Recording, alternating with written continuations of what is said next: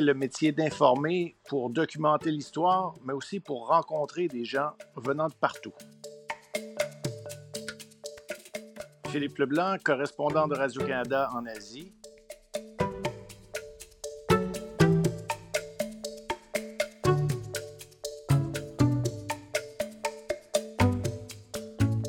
On apprenait mercredi le 2 novembre dernier la décision de CBC Radio-Canada de fermer son bureau de Pékin après 40 ans de présence en Chine. La raison invoquée, l'impossibilité d'obtenir un visa et une accréditation pour le nouveau correspondant en Asie du diffuseur public, Philippe Leblanc, qui est avec nous et qui nous parle depuis Taipei à Taïwan. Bonjour Philippe. Bonjour, bonsoir. Bonsoir, oui. Ce sera donc de Taipei que vous serez basé pour les deux prochaines années. Euh, la nouvelle est, toute récente. Comment vous avez accueilli cette nouvelle-là? Euh, ben, en fait, pour nous, ça a été un processus qui a été assez long, euh, avec des démarches qui se sont poursuivies pendant deux ans. Donc, je suis à Taipei depuis quatre mois dans des conditions euh, idéal pour travailler euh, comparativement à ce qu'on peut vivre en Chine ou ailleurs en Asie. Il y a infiniment plus de liberté de presse euh, et on sent qu'il y a un désir des gens de raconter leur histoire et de, de, rencontrer les journalistes pour éliminer certains mythes qui sont disséminés, que ce soit volontairement ou non, par des gens sur les réseaux sociaux, par euh, la désinformation chinoise. Donc, euh, c'est un défi ici euh, qui est nettement plus facile à relever que dans des conditions comme par exemple en Chine, mais aussi en Thaïlande ou à Singapour, comme j'ai vécu l'année passée. Parce qu'il faut dire que vous avez été nommé à ce poste-là il y a deux ans. C'était en pleine pandémie, juillet 2020, je pense. Oui, juillet 2020, en fait, Annick Béraud était au bureau de, Radio-Canada en Chine euh, depuis, euh, depuis trois ans. À ce moment-là, son mandat venait à échéance. Donc, euh, il y a eu un concours traditionnel. C'est moi qui ai obtenu le poste. Mais j'ai jamais pu mettre les pieds en Chine. Non, c'est ça.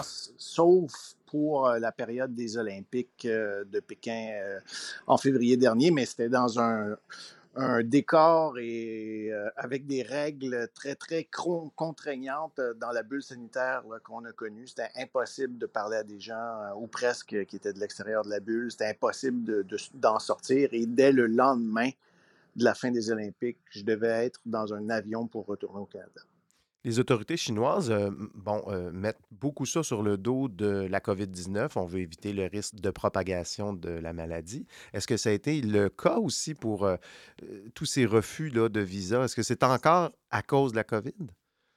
Ben, en fait, comme l'a indiqué Luce Julien, directrice des, nouvelles de Radio-Canada, ce qui est le, le plus difficile dans tout ça, c'est qu'on n'a pas de discussion vraiment avec les autorités chinoises. La, dernière fois que Radio-Canada et CBC conjointement ont interpellé euh, l'ambassadeur à Ottawa, après avoir eu euh, des contacts brefs avec euh, le consulat à Montréal, il n'y a même pas eu d'accusé de réception. donc, c'est certain qu'il y a la COVID-19 qui joue une part de, dans tout ça, mais quand on regarde le portrait euh, médiatique euh, étranger en, Chine, euh, avec par exemple la BBC qui avait auparavant cinq reporters, maintenant il y a un seul journaliste. New York Times, il y a des, des, journalistes avec le Washington Post aussi qui sont déménagés ici à Taipei. C'est le cas pour plusieurs autres organismes de presse. C'est extrêmement difficile, à moins d'avoir déjà un visa valide depuis deux ans de demeurer en, Chine et de réussir à faire son travail. Est-ce que c'est une déception, j'imagine, mais il y, a, une part de soulagement parce que vous en avez parlé un petit peu tantôt, les conditions de travail pour des journalistes en Chine, euh, c'est extrêmement difficile, mais est-ce que il y a une escalade des difficultés. C'est plus difficile aujourd'hui que ce l'était il y a 5-6 ans. Là. Et c'est infiniment plus difficile qu'il y, a, deux ou trois ans, juste avant la COVID, par exemple. Et, on sentait, j'avais discuté avec Annick Béraud, qui était la correspondante de Radio-Canada juste avant que je sois nommé, et elle m'avait fait part de la dégradation qu'elle avait constatée dans les trois années où elle était sur place. Et quand je parle à des euh, journalistes étrangers qui étaient en Chine, qui sont maintenant euh, ici à Taipei. Ils disent tous la même chose qu'Annick Béraud. Ça s'est dégradé et encore pire pour les journalistes à la radio et pour ah les journalistes à la télévision. Il y a une méfiance incroyable de la part du public qui se sent épié par les autorités et qui ne sait pas si on peut faire confiance euh, à la presse étrangère. Donc, ça rend le travail extrêmement complexe euh, juste pour, pour réussir à faire un travail, par exemple, d'un journaliste à l'écrit, c'est déjà toute une tâche. Donc, euh, j'imagine ce que ça aurait pu être euh, dans, dans les conditions actuelles pour moi. J'ai lu quelques petits trucs. Là. Il, y a, il, y a, eu un sondage au début de l'année 2022 euh, de le, du Foreign Correspondents Club of China, dans le fond, l'association des correspondants étrangers en Chine. Euh, qui faisait état un peu de toutes ces conditions. Il parlait, par exemple, des journalistes qui étaient suivis euh, visiblement quand ils se promenaient dans la région de, du, Xinjiang. Je ne sais pas si je le mhm. prononce correctement. Xinjiang, oui. Euh, Xinjiang, là, où il y a eu le génocide contre les populations ouïghours, il était suivi euh, par des gens, euh, d'autres des sources qui ont été intimidées. Donc, c'est difficile non seulement de faire son travail, mais les gens ne veulent plus, euh, les, gens en Chine, les Chinois ne veulent plus parler parce que ils vont se faire intimider par les forces policières après. c'est vraiment un contexte qui, qui, est très, très difficile. Qu'est-ce que vous allez pouvoir vous m'avez dit tantôt que ce que vous aimez, ce que vous aimez, pourquoi vous avez choisi le métier d'informer, c'est pour euh, un peu témoigner de l'histoire qui est en train de s'écrire euh, sous nos yeux. Euh, c'est un gros chapitre de l'histoire qui est en train de s'écrire en ce moment en Chine avec, bon, une espèce d'alliance avec la Russie, des plaques tectoniques qui sont en train de bouger. Qu'est-ce que vous allez pouvoir couvrir de Taipei? Ben de, de, Taipei, euh, en fait, c'est l'endroit en Asie pour être basé, pour avoir un peu, entre guillemets, le, feeling de la Chine sans pour autant pouvoir euh, y être. Donc, c'est être le plus près de ces sources-là, de cette expérience-là, mais tout en sachant très bien qu'on est quand même à des années-lumière, parce que c'est très opaque et, très refermé comme, comme système euh, mm-hmm. de communication en Chine. Donc, il y a quand même des anciens euh, diplomates qui sont ici. Euh, il, y a, beaucoup d'universitaires qui ont des liens avec la Chine, beaucoup d'entrepreneurs aussi qui ont des, des, des liens d'affaires avec la Chine. Donc, il est, quand même possible d'avoir dans une certaine mesure le pouls à l'intérieur et d'avoir aussi des gens qui sont suffisamment branchés pour réussir à nous aider à réfléchir euh, et à comprendre ce qui se passe en Chine et ce qui va se passer dans, les dix prochaines années, peut-être euh, de Xi Jinping sera encore au pouvoir. Robert Tsao est maintenant en croisade contre les communistes chinois qu'il qualifie de zombies. Et surtout contre le président autoritaire Xi Jinping, encore plus puissant après l'obtention d'un troisième mandat. Ici Philippe Leblanc, Radio-Canada, Taipei.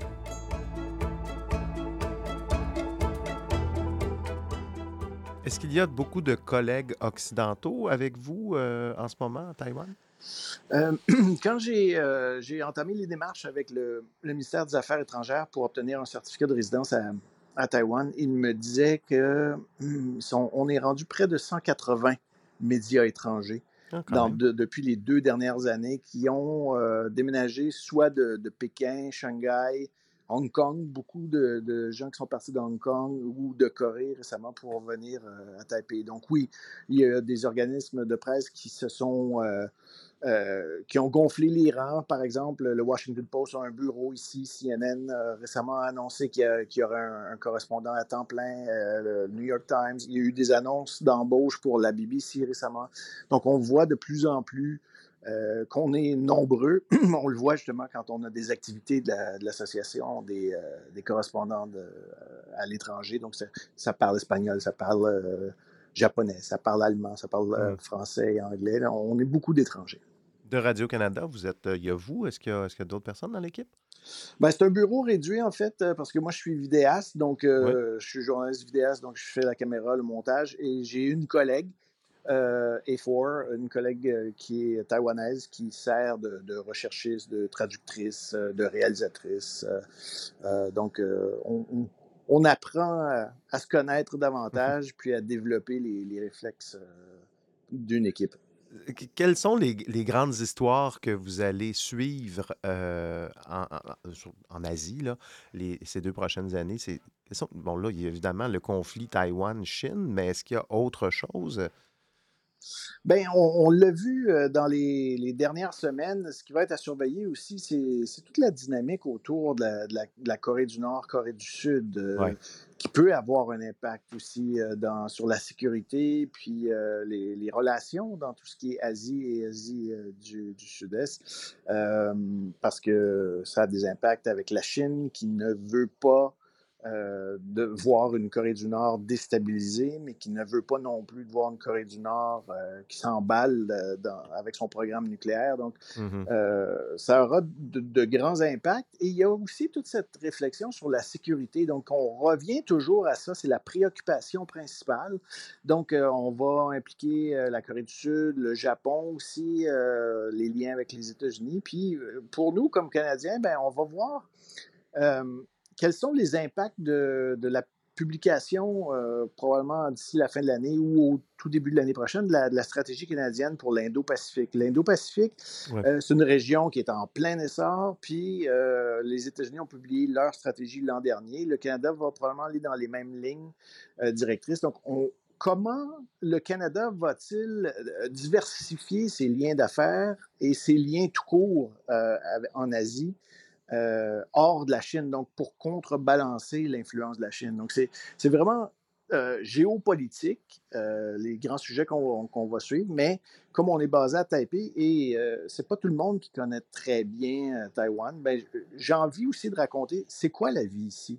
Comment les, les, les, gens vivent, par quoi ils sont préoccupés, quels sont leurs rêves, comment on vit au quotidien avec cette menace chinoise-là? Donc, j'ai commencé à le faire depuis quatre mois, puis j'ai l'intention de le poursuivre aussi pour euh, les deux prochaines années. Vous allez vous promener un peu, euh, Inde, Indonésie, ailleurs? Est-ce qu'on se promène quand on est correspondant en Asie? Parce que là, vous avez quand même un gros territoire à couvrir. oui, oui, c'est quand même un, immense territoire. C'est le cinquième de la planète. Euh, mais le fait d'avoir un certificat de résident me donne le droit d'entrée et de sortie illimité. Euh, sur l'île de Taïwan. Donc, effectivement, ça va permettre euh, des déploiements, euh, que ce soit aux Philippines, Vietnam, Cambodge. il y a des, sujets intéressants à faire de ce côté-là avec la reprise du tourisme, mais l'influence aussi de la Chine, que ce soit dans, les projets là-bas, et l'influence de la Chine négative par le fait qu'il y, a moins de touristes aussi. donc, et malheureusement, c'est une région qui est propice à à ouragan, ben, en fait, typhon, euh, tremblement de terre, il y aura assurément, malheureusement, des, euh, des catastrophes à couvrir au cours des deux prochaines années. C'est la première fois que vous étiez correspondant étranger. Avant ça, vous étiez à Toronto. Ben, euh, si on peut dire, entre guillemets, correspondant full patch, oui. Euh, parce que Il y a eu des voyages, euh, mais pas. Oui, c'est ça. Il y a eu des, des, des voyages d'envoyé spécial du remplacement à Washington pendant quelques mois, là, mais la première fois que j'occupe un poste de correspondant à l'étranger, oui, effectivement. Est-ce que ce, travail-là, est-ce que c'est ce que vous aviez imaginé, dans le fond? De, ben, bon, là, mettons, mettons de côté le, deux ans de, de tatouinage, là, mais est-ce que, ce que, ce que vous avez, est-ce que c'est un peu ce, ce, que vous aviez imaginé comme, comme travail? Euh, oui, euh, parce que on, je sens que on, on en arrive à, un moment où euh, on accepte comme entreprise de presse que je suis la personne qui va devenir l'autorité, en guillemets, et la référence pour, euh, pour ma région. Donc, mmh. euh, j'ai carte blanche pour comprendre ce que je veux comprendre, ce que je veux expliquer, euh, puis être la figure d'autorité. c'est ce que j'imaginais. Ce que j'imaginais moins, ce sont les, les, les, contraintes, surtout en Asie ici, liées au décalage horaire puis les contraintes de production aussi, euh, ne serait-ce que euh, l'Internet ou euh, quand va venir le temps des déplacements avec la barrière de la langue dans les différents pays, c'est plus difficile que ce que j'imaginais probablement au départ. Parce que vous êtes aussi les yeux du Canada euh, en Asie. Vous regardez ce qui se passe en Asie avec le filtre, dans le fond, ce qui nous intéresse, nous, les Canadiens. Euh, il faut aussi se tenir au courant de ce qui se passe au Canada. Je, sais qu'en ce moment, euh, bon, on, parle encore de la Chine, mais bon, la Chine n'a pas très bonne presse au Canada. C'est pas, il, y a, il, y a, des tensions assez vives avec le gouvernement canadien, le gouvernement américain, avec la Chine. Donc, vous devez prendre acte de ça, puis aller voir en Asie ce que nous, on aimerait voir si on y était, dans le fond. Bien, exactement, parce que, et c'est pour ça que ça justifie le poste de correspondant de Radio-Canada en Asie. Sinon, euh, on prendrait des récits de, l'agence France-Presse, euh, on lirait les nouvelles dans, le New York Times. Ils n'ont pas les mêmes préoccupations que nous, ils n'ont pas la même réalité que nous euh, en tant que Canadiens. Donc, on n'a pas le même regard. Quand il va y avoir cette, cette stratégie canadienne indo-pacifique, ça va nous intéresser infiniment plus et différemment que ça intéresserait, par exemple, mes collègues européens qui sont ici. Quand on a eu la visite des Canadiens qui, sont venus à Taipei récemment après Nancy Pelosi, euh, j'avais des questions très différentes, des préoccupations euh, très différentes pour la, production. Donc oui, euh, on voit ça avec nos yeux de Canadiens et on voit aussi des histoires qui peuvent nous allumer, comme une histoire que je vais faire plus tard, euh, qui ne changera pas le monde, mais qui attire probablement plus euh, l'attention parce qu'on est Canadien. C'est un groupe de, de death metal taïwanais, mais dont le chanteur est canadien, originaire de la Saskatchewan, ah et il chante des, des sutras bouddhistes, pas pour convertir les gens, mais pour répandre euh, un peu plus de joie et d'allégresse dans, dans, le monde. C'est une histoire qui, qui est cute, mais comme Canadien, ça nous interpelle probablement plus parce que justement, le chanteur est canadien. Donc, ça donne un exemple de notre regard qui est différent. Tout ça en death metal. J'ai hâte d'entendre ça. Ça va être. Euh, en death metal et le chanteur euh, de la Saskatchewan qui ne parle pas en plus. mandarin chante les sutras en mandarin, oui. Bon. Écoutez, euh, Philippe Leblanc, on vous souhaite un bon deux ans dans ce continent complexe, riche en même temps. Puis, bon, on, va vous lire donc euh, et on va vous écouter à Radio-Canada euh, ces deux prochaines années. Les reportages que vous nous apporterez de là-bas. Merci infiniment. À bientôt.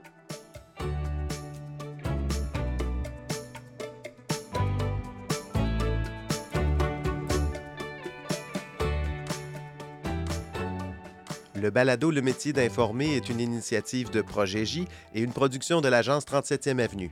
À l'animation et à la réalisation, Steve Prou. À la recherche, Mike Fradette. Pour poursuivre la réflexion sur la pratique du journalisme, ne manquez pas nos prochains épisodes. À bientôt.